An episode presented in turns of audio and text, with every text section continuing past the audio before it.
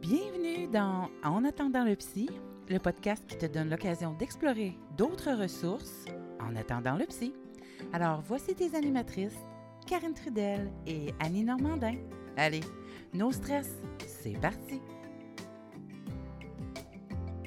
Hey, comme je suis contente de te retrouver en ce beau samedi, ah, samedi, vendredi, je pense que j'ai hâte à mon week-end, Annie. En ce beau vendredi midi. Comment ça va, ma chérie? Ça va bien, toi? Ah oui, ça va bien. Ah, je suis contente de voir en plus Anne euh, qui a réussi à, à se libérer ce midi pour euh, venir euh, nous rejoindre dans la Green Room. On te salue, ma belle Anne. Si jamais tu as envie d'intervenir, si tu as des questions, ben tu vois sur l'application, là, tu devrais avoir un bouton qui avec une grosse main, ça dit request. Ça, c'est parce que tu veux parler. Fait que tu tapes sur le piton, on va être avisé, on va pouvoir te donner la parole, ma belle Anne. Alors, euh, écoute, Annie, hey, après réflexion, dans le fond, là, on s'est dit que ces vendredis-là, on s'orienterait plus pour parler, toi et moi, à cœur ouvert, hein, de, de notre réalité euh, personnelle puis euh, professionnelle autour de l'anxiété, parce que je pense que c'est ça, en gros, que les gens apprécient aussi, hein, puis c'est ce qu'ils nous disaient dans notre groupe Facebook, hein, on, vous aime, on s'habitue à votre voix, puis on est content de vous avoir, vous autres. Ah, exactement. Puis, tu sais, je pense qu'il faut un peu. euh, je pense qu'il faut rendre ça moins tabou. L'anxiété, c'est pas parce que, euh, tu sais, on en a parlé euh, déjà dans une green room, c'est pas parce que t'es intervenant, que t'es un professionnel X ou, euh, tu sais, peu importe, là, étudiant ou pas, ben, Caroline, ça fait partie de la vie, puis il faut en parler. Oui, puis ce que tu disais aussi à ce sujet-là, puis je trouvais ça intéressant, c'est que souvent, il y a des professionnels qui, euh, qui sont là, euh, je dirais, sur le marché, entre guillemets, parce que c'est des professionnels qui offrent des services, justement, professionnels pour accompagner les gens, puis que ce soit comme nous, comme en tant que coach parentaux, familiaux, que ce soit des psychologues, que ce soit des intervenants. Souvent, on a l'impression qu'il y, y en a quelques-uns qui sont comme sont, comme sur une autre planète, comme l'impression que eux autres, ben, tu sais, il a rien qui leur arrive, ils sont en maîtrise de tout, ils ont jamais d'anxiété, ils ont jamais d'enfants qui font des crises. C'est comme, tu sais, c'est un peu comme si un oncologue pouvait pas avoir le cancer. Tu sais, c'est l'impression qu'ils nous laissent, moi, des fois, je trouve. Ben exactement. Puis tu sais, j'ai l'impression que aussi comme professionnel, on vit pas dans un pays de licorne là. Tu sais, Karine, j'ai quatre enfants, je suis intervenante familiale, puis ça brasse chez nous, puis c'est normal que ça brasse aussi. Fait que tu sais, Ben, il faut, euh, on peut-tu juste être réaliste puis être euh, authentique dans la façon dont on peut, euh, on peut intervenir avec les gens? Puis moi, je me le cache pas avec mes clients. Des fois, je perds les pédales, c'est normal. Avec quatre enfants, ça brasse. On peut-tu juste en parler de ça, que c'est normal? Tellement. Tellement. Puis, tu moi, la première, euh, je veux dire, régulièrement, je dis à mes, aux parents que j'accompagne, tu sais, euh, si vous pensez que euh, avec moi, vous allez pouvoir être un parent parfait, vous n'avez pas misé à bonne place parce que, compte tenu que je suis un parent imparfait, je ne pourrai pas vous montrer à devenir parfait. Puis d'ailleurs, je sais pas, puis je le dis souvent, c'est moi qui ai gagné pour les cinq dernières années, là, qui ai gagné le award le grand prix de la mère imparfaite et je n'ai aucunement l'intention de laisser aller mon titre ni cette année ni l'année prochaine. Fait que si vous voulez des parents imparfaits, vous avez besoin de vous du bonheur pour me battre là-dessus parce que je suis la top des imparfaits. Ben, on se comprend entre parents. Puis je pense que c'est ça, tu sais, on est, euh, on est tout le temps sollicité par les réseaux sociaux, euh, qu'il y a l'intervention parfaite pour parents parfaits qui fonctionne à 400%. Puis là, ben, on se compare. Puis tabarouette, euh, c'est pas évident. Les réseaux sociaux, il y a beaucoup, moi, il y a beaucoup de parents qui me consultent pour me dire, ah, mais là, je suis pas si bienveillante que ça. Ah, mais là, je suis pas si euh, parentalité positive que ça. Non, mais ça se peut-tu que tu sois juste un parent tout court puis que tu fasses possible? Oui, et puis c'est pas c'est pas un objectif ça d'être toujours dans la bienveillance ou toujours dans la positivité. C'est d'ailleurs euh, Boris Cyrulnik, euh, je sais pas si tu le connais là, un espèce de philosophe. Euh, en tout cas, il est extraordinaire là. C'est un c'est un si je me souviens pas, c'est un Belge ou un Français. Bref, Boris Cyrulnik, lui, il décrivait, il disait que si euh, le bonheur était bleu et que tout était bleu, ben on pourrait plus définir c'est quoi le bonheur, tu comprends? Fait que si on est toujours dans, dans la perfection ou on est toujours dans la bienveillance, ben la bienveillance perd de son odeur, de sa couleur, de, de sa sensation parce que ça devient une normalité, tu comprends? Oui. Ah oui, totalement. Et je pense Alors que... Vas-y, vas-y. Non, non, vas-y. Continue, Alors que, euh, justement, que nos enfants puissent expérimenter que la bienveillance n'est pas partout, puis que, regarde, des fois, moi aussi, euh, j'échappe la balle, euh, des fois, je perds les pédales, des fois, je crie, puis ben, c'est quand ça arrive que mes enfants peuvent mieux apprécier aussi le fait que ben tu sais il y a des moments où on est c'est agréable d'être en famille puis c'est plus souvent qu'autrement agréable d'être en famille parce que plus souvent qu'autrement, on est dans cette euh, dans cette paix-là, dans cette bienveillance-là. Mais oubliez pas que, garde, je peux péter une coche aussi des fois. Puis, fait que si t'aimes mieux, toi aussi, être dans la bienveillance, ben tu peux y contribuer. Puis, ceci étant dit, là, c'est pas une menace à mes enfants. C'est juste le constat qui existe autre chose que juste le bas. Tu sais, c'est un peu, je vais donner un autre exemple super concret qui est pas euh, en termes de, de concept abstrait comme la bienveillance, mais ramasser. Tu sais, si moi je suis toujours là à ramasser en arrière de mes enfants quand ils viennent la cuisine, là, ben eux autres, ils n'ont pas l'impression qu'ils traînent ou qu'ils se laissent traîner. C'est quand j'arrête de ramasser leurs affaires, et pire que ça, quand je prends les affaires qu'ils ont laissé traîner dans la cuisine, puis que je les amène dans leur chambre, puis que là, ça s'empile à l'entrée de leur chambre, qu'ils réalisent que il y a quelqu'un quelque part qui ramasse une fois de temps en temps. Ouais. Hey, sais-tu quoi, Karine? J'ai une anecdote à te conter par rapport à ça. Moi, j'étais tellement traîneuse quand j'étais ado, là, ça avait pas d'allure. Puis à un moment donné, ma mère a année. Puis tout ce qui traînait, elle mettait ça dans un bac, dans le fin fond de son garde-robe, puis je me rendais pas compte qu'elle ramassait mes affaires, mais je cherchais tout le temps. Quand elle m'a annoncé ça, que finalement, elle me ramassait puis qu'elle mettait tout ça dans un bac, là, je peux te dire que je me suis ramassée après puis que j'ai apprécié le fait que... Euh, que Colin, c'est pas acquis là nos objets là, c'est mes parents qui payaient ça, puis Colin, euh, c'est un privilège d'avoir euh, d'avoir tout ça là, puis d'avoir une mère qui, me ramassait en arrière. Ben, puis tu vois ça quand tu dis ça, Annie, dans le fond, ce que tu es en train de dire, c'est c'est exactement ce que je préconise quand je dis aux parents arrêtez donc de radoter, arrêtez de répéter. Tu sais, ça fait trois, quatre, cinq fois que tu as eu la discussion avec tes enfants, là, puis que ça n'a pas changé, là. C'est parce que ils n'ont pas intellectuellement compris. Fait qu'il va falloir que tu passes par un autre mode de communication qui s'appelle l'expérience. Fait que quand tu, là, toi, tu as expérimenté, puis ça t'a laissé une empreinte émotionnelle. Tu sais, le langage, là, il laisse pas d'empreinte émotionnelle. Les, les, enfants, ils balayent ce qu'on leur dit avec des coups de cils, là. Tu sais, quand ils battent des yeux, là, puis qu'ils regardent au ciel, là, ils sont en train d'effacer ce que tu leur dis, là, tu sais, à coups de battement de paupières, fait que, tu sais, à un moment donné, ben, arrête, puis change ton, euh, change ton fusil d'épaule, puis trouve une autre façon de faire comprendre à ton enfant euh, ce que tu es en train de vivre. Oui, exactement. Puis, tu sais, il n'y a rien de mieux que par euh, l'apprentissage comme ça pour constater finalement. Hein. Moi, j'ai. Ouais, il y a bien des affaires que mes parents m'ont m'ont appris de, de l'expérience, par expérience. Ben, puis c'est la meilleure façon d'enseigner à nos enfants par l'expérience. Tu peux leur donner une chance par acquis de conscience, de leur dire une coupe d'affaires. Regarde, ça serait bien que tu fasses ça comme ça. Puis quand euh, tu fais ça comme ça, voici les conséquences. Mais je te le dis tout de suite, là, c'est bien plus pour te déculpabiliser toi de ne pas l'avoir avisé avant de lui imposer la conséquence ou l'expérience, parce que c'est à travers l'expérience qu'on apprend et qu'on comprend.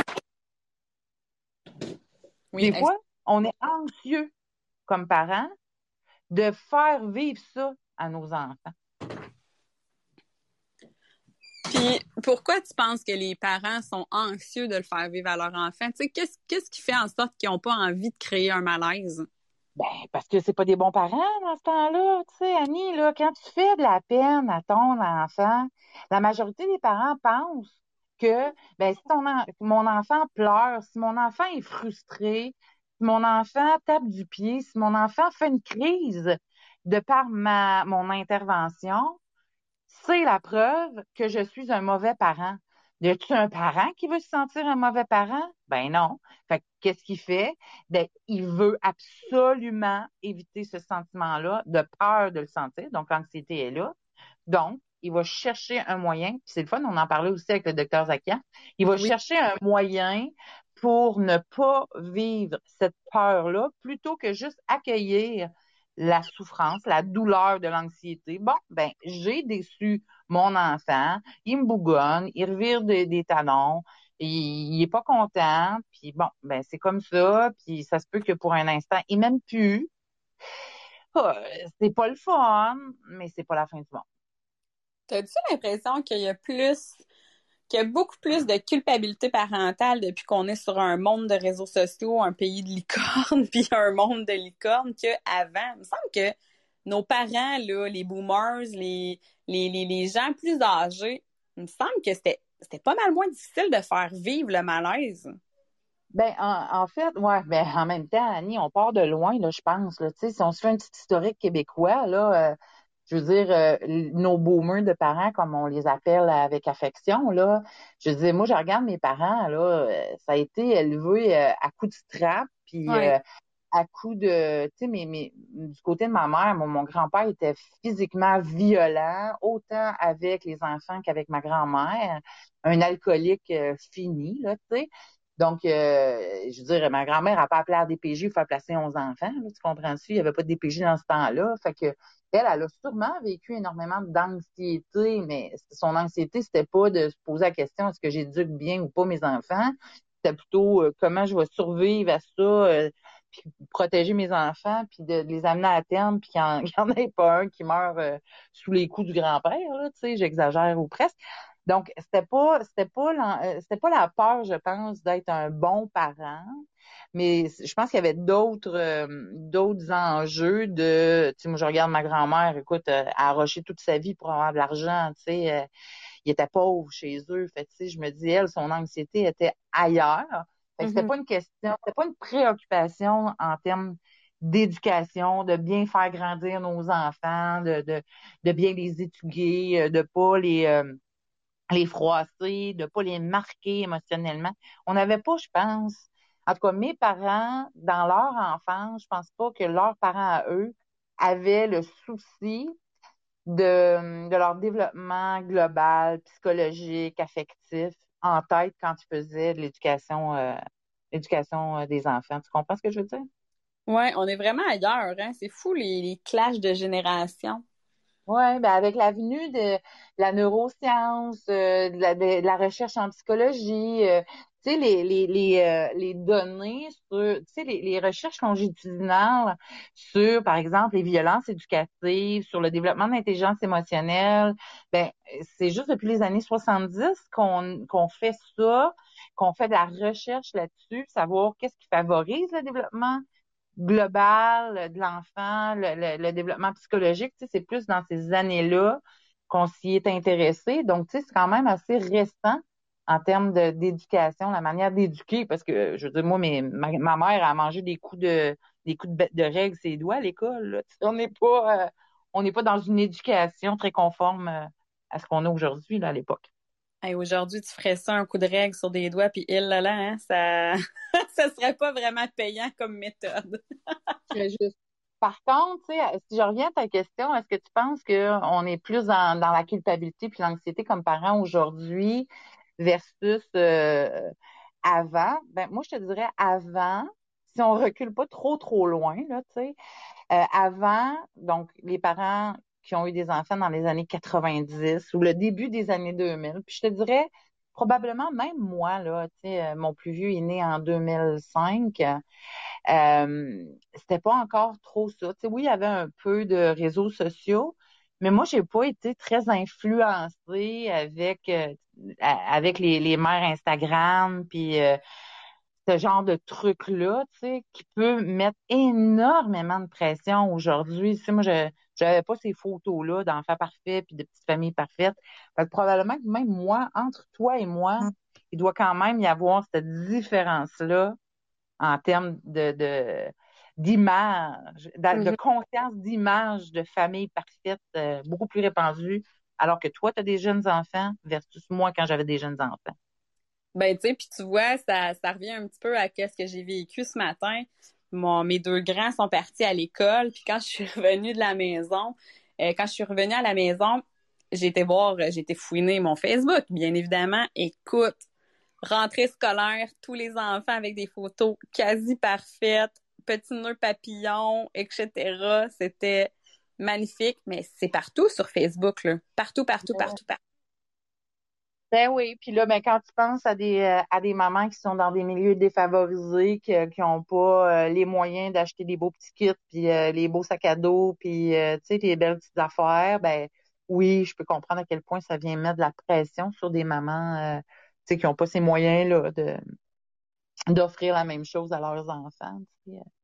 Puis on, on se cachera pas non plus, Annie là, tu sais, t'as des parents là qui à matin là euh, à 7 heures, tous les deux, là, ils étaient obligés de partir pour travailler parce que, euh, tu sais, c'était la petite semaine, puis euh, ils n'ont pas eu le temps de rester dans le cours d'école avec les avec les autres parents. Puis, tu sais, c'est des réalités qu'on oublie, puis on est là, puis on se vend ces réseaux sociaux, puis met de la pression partout, tu sais. Ouais, puis tu sais, c'est...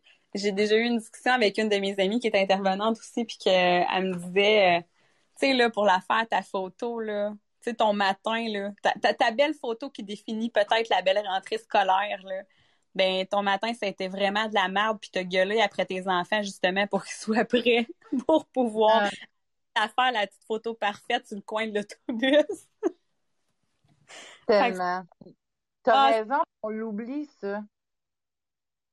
Ouais, place-toi comme ça, ton toupette de l'autre bord, euh, Hey, let's go, je t'ai demandé, euh, je t'ai demandé deux minutes, là, je veux juste une ma photo. Finalement, tabarouette. Ma photo, tu sais. Ouais, je trouve ça intense. Vraiment très, très intense. Puis pendant que tu es en train de te préparer sur tes réseaux sociaux, t'es pas dans le moment présent, puis t'es pas dans... Ton enfant a besoin de toi à la rentrée. Là. Puis là, je, je nomme pas que tous les parents, c'est comme ça. Là. Il y a peut-être des parents qui font des photos, clic-clic, puis on, on passe à d'autres choses, mais souvent, le parent va prendre sa photo, va aller poster ça directement sur les réseaux sociaux, prend le temps d'écrire un post, mais en même temps, ton enfant dans la cour d'école est peut-être anxieux, est peut-être excité d'être là, est peut-être nerveux, mais toi, tu es mm. sur les réseaux sociaux pour aller poster ta photo de rentrée scolaire à toi, le parent, là, pas, pas ton enfant te demande Hey, maman, tu mettrais-tu une photo de ma rentrée scolaire? Je suis tellement fière, moi, de m'en aller en première année, deuxième année, troisième année. Non. Mm-hmm. C'est pas ça, là. C'est pas ça, tout. non. C'est notre égo de parent. Ouais. Mais c'est plate, c'est triste. On a l'humilité à aller chercher, hein? Ouais. on peut-tu aller la chercher autrement maintenant? Parce que là, je pense qu'il y a des petits problèmes quelque part. Écoute, je pense que c'est des consciences personnelles. Je pense que c'est des gens, tu sais, qui qui, tu sais, je te dirais pas que je, je l'ai pas faite, moi, la première journée de voir mes enfants marcher sur le trottoir, les prendre en, en photo de dos, garder des souvenirs. Euh, tu sais, j'ai, des souvenirs, j'ai des photos de, de, de, mes enfants dans la cour d'école, euh, machin, euh, parce que, je veux dire, pour moi, c'est des souvenirs pour eux.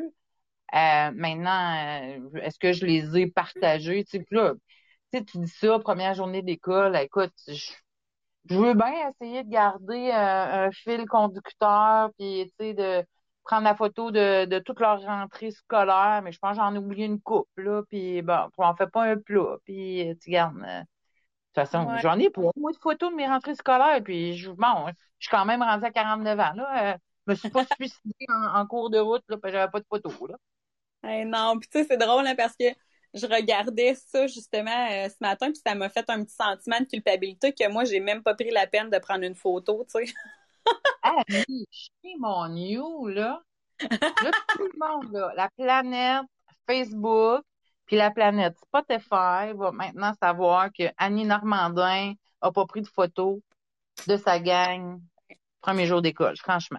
Ben, c'est du quoi? J'avais un enfant de deux ans et demi dans, dans, mon, dans ma main, puis l'autre enfant de quatre ans dans mon autre main. Pas de place pour mon téléphone. En passant, il vous dit bonjour. Tu veux parler, Edouard? Tu veux parler? c'est ça, la vraie vie. Puis là, tu vois, no stress. On, on en parle, le stress, puis je pense que c'est ça. Je pense qu'on on peut moi, c'est ça que j'aimerais, dans le fond, Annie. Tu sais, là, ton beau Édouard, là, qui vient là, puis qui fait un petit coucou, puis... Mais c'est ça, la vraie vie. Tu sais, tu l'as peut-être pas entendu, mais mon grand, il est passé, là, il y a quelques minutes. Euh, il a décidé de partir son, son, lavage. Fait que ça se peut que tu entendes la laveuse dans notre enregistrement, mais crème, non, je suis pas une mère parfaite, puis je suis pas une professionnelle parfaite, puis c'est ça que j'ai envie que tu saches. Ben, quand je dis tu, là, c'est tu, toi, Annie, euh, toi, Anne, qui est là, présente avec nous mais toutes les autres mamans qui vont nous écouter à un autre moment donné, tu sais, oui, c'est le bordel chez nous. Puis si t'écoutes mon podcast La Merveille, là, ben tu sais déjà qu'il y a un panier à linge qui a traîné chez nous pendant trois semaines. Puis ce que j'ai pas remis à jour de ce fichu podcast-là où j'avais dit que le panier à linge avait traîné pendant trois semaines, c'est que je l'ai pas ramassé, puis il a traîné trois autres semaines. Fait qu'un panier à linge propre qui est resté six semaines dans mon bureau, avec le linge plié dedans. Fait que ça te dit à quel point des fois je peux être imparfaite?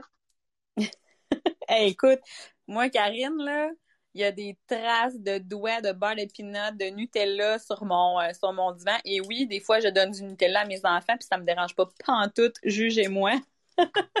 Mais des fois, il y en a sur mon divan. Qu'est-ce que tu veux? C'est ça la vie. J'ai pas le temps de courir avec mes lingettes à tout bout de champ pour nettoyer. Puis c'est ça, ma réalité, qu'est-ce que tu veux? Des fois, il y en a ces murs aussi.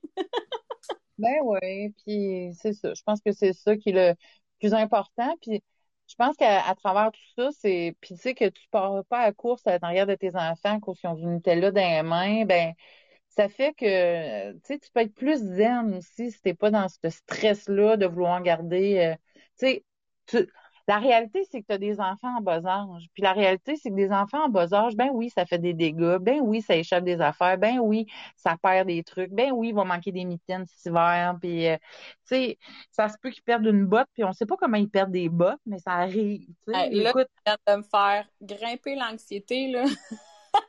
Les mots de mitaines, Karine. Ah!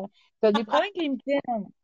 Ben, j'ai pas de problème avec les mitaines j'achète à tous les années. Moi, j'achète plein, plein, plein, plein, plein de petites mitaines là, chez Dolorama pour être sûr d'en avoir pour toute l'année. Puis Colin, à la fin de l'année, on finit toujours par, à la fin de, de l'hiver, on finit tout le temps par en chercher quand même. Ouais, je ben, je dois ben, pas les nourrir assez. J'ai des trucs, moi, pour toi. Ben, vas-y donc, je suis tout le temps preneuse, comme sur les crayons que, que tu m'as donnés la semaine passée.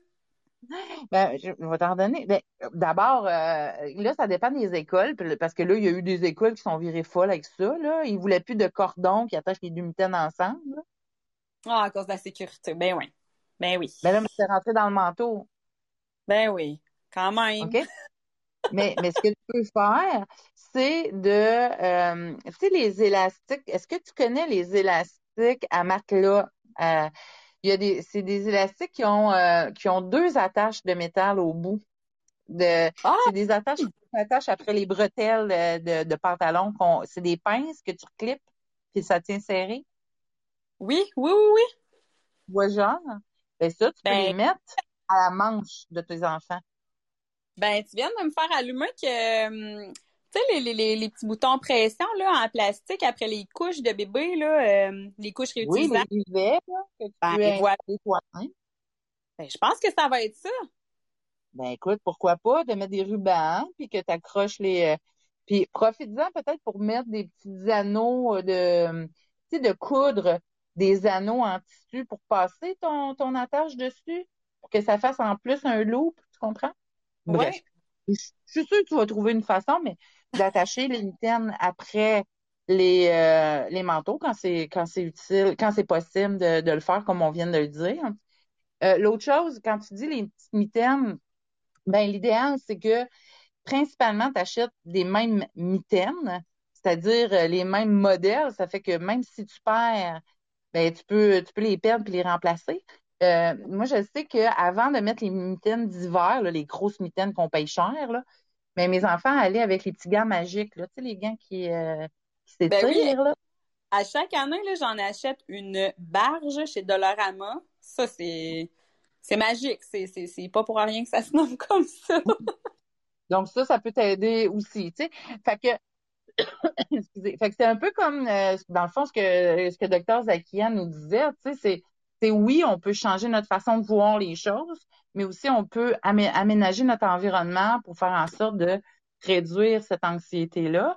Donc, euh, ben, tu vois, de, de réfléchir à des trucs puis que- qui vont te permettre d'apaiser ton anxiété, ça va être déjà une, euh, un, un bon bout. Je vais te donner un truc aussi. Moi, ce que, ce que je faisais, c'est que j'achetais, tu sais, des bonnes mitaines, là. Ouais. Euh, J'en quand on parle de, de que ce soit des, des mitaines de marque, là, parce qu'on veut pas que nos enfants gèlent les doigts, parce qu'après ça, ils veulent rentrer tout de suite, puis euh, ils ont pas de plaisir, puis bon.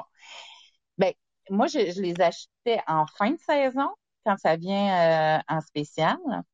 Puis la chose aussi euh, qui, euh, qui est intéressante de voir, c'est de regarder dans les magasins, dans les friperies, les magasins de vêtements usagés. Des fois, tu vas en trouver là aussi. Fait que tu peux te faire des réserves de bonnes mitaines euh, que tu vas trouver dans les euh, dans les friperies. Parce que quand on sait qu'on les perd, ben c'est bien plat. Ah ouais, totalement. Ben oui, hey, ben écoute, euh, encore là, tu vas m'aider. Tabarouette. Ben là, on a encore le temps d'en reparler de toute façon de comment on va se préparer avec euh, l'automne puis nos enfants. Je pense que là, c'est plus de dire comment ça se passe pour les mamans en termes d'anxiété en ce moment avec la rentrée scolaire. Euh, tu vois, nous ici, la rentrée scolaire, ça ça va être la semaine prochaine. Puis là, ben moi, mes garçons sont en secondaire, rentrent en secondaire 3 puis en secondaire 5, donc pas trop de stress, je te dirais, aujourd'hui. Euh, parce que bon, euh, c'est une routine qu'ils connaissent, ils savent les, ils connaissent les autobus à prendre, euh, ils savent les journées à aller, euh, tu sais, ils connaissent le collège, tout ça. Mais je pense au moment comme toi, là, t'en as eu euh, des, euh, des enfants, des jeunes enfants là, qui rentrent à l'école aujourd'hui. J'aimerais ça que tu m'en parles. Puis je vais amener Anne aussi avec nous qui, qui, a- qui a euh, une intervention à faire. Fait que vas-y, toi, Annie, dis-nous ça, comment comment toi tu l'as vécu ta, matinée de rentrée à matin?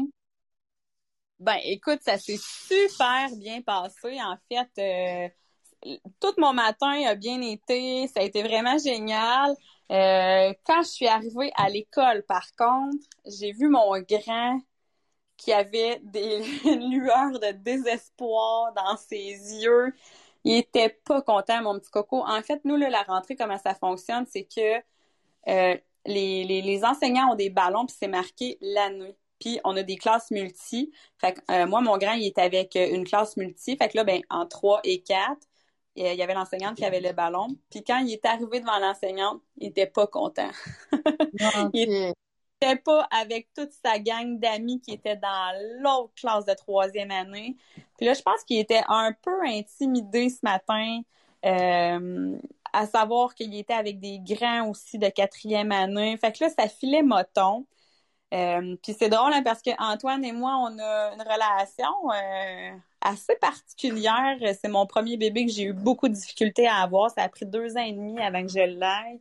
Euh, puis quand il est né, là, écoute, mon coco, il m'en a fait voir de toutes les couleurs avec sa santé. Fait qu'on a une relation, là, très émotive ensemble. Puis, je vais être bien honnête avec toi, ça m'a rendu triste de voir sa tristesse.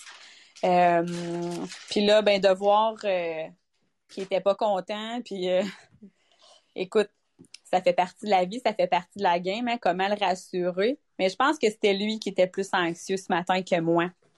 Euh, puis, tu vois, puis tu vois, ma cocotte, elle, elle était prête. Elle est rentrée dans le tas. elle était contente de son enseignante. Euh, ça, elle, là, est comme papa. Tout va bien, tout est zen, tout est parfait. Good. Ben, on pourra en reparler, là, comment accompagner ton petit coco là-dedans. Anne, t'avais, euh, tu voulais intervenir? Ben oui, en fait, euh, revenir sur euh, les objets perdus, un peu comme les mitaines. Euh, ce que je me rappelle euh, du primaire, moi, les miens sont rendus en secondaire 3 et 4. Mais euh, au niveau du primaire, effectivement, on perdait des objets. Puis ce que j'avais trouvé bien, bien, bien fin, c'est le service de garde qui avait mis une corde à linge à l'entrée du service avec tous les objets perdus. Donc, c'était pas trop long que les mitaines perdues, on les retrouvait ou on refaisait des paires parmi ce qu'il y avait sur la corde à linge. Alors voilà. Ah oui, c'est bon. C'est des belles suggestions à faire aux écoles. Puis je vais vous partager un petit secret, moi. Euh, en fait, les écoles, euh, les écoles primaires où j'allais justement, ben pas moi, mais mes enfants, à la euh, périodiquement, par exemple, aux, deux mois, il y avait tellement de linge perdu, des objets perdus qui étaient jamais réclamés, que là, euh, il faisait pendant une semaine, là, il mettait les tables dans le service de garde, puis il mettait tous les vêtements là avant de prendre tous ces vêtements-là, puis d'envoyer ça, mettons, euh, dans des euh, dans des friperies ou dans des organismes qui récupèrent ces choses-là. Et moi, je me suis portée bénévole pour aller prendre les sacs quand c'était fini et aller les porter dans les dans les organismes de récupération avec euh, l'information que j'avais donnée à la technicienne de garde en disant, ben gars, si t'es d'accord, de toute façon, tu es pour aller le porter là-bas. Permets-moi de jeter un œil, je vais récupérer des choses que je trouve intéressantes, puis après ça, mais ben, je vais aller porter la balance là-bas. Eux autres, ça faisait leur affaire, c'était moins d'essence, moins de gestion, machin truc.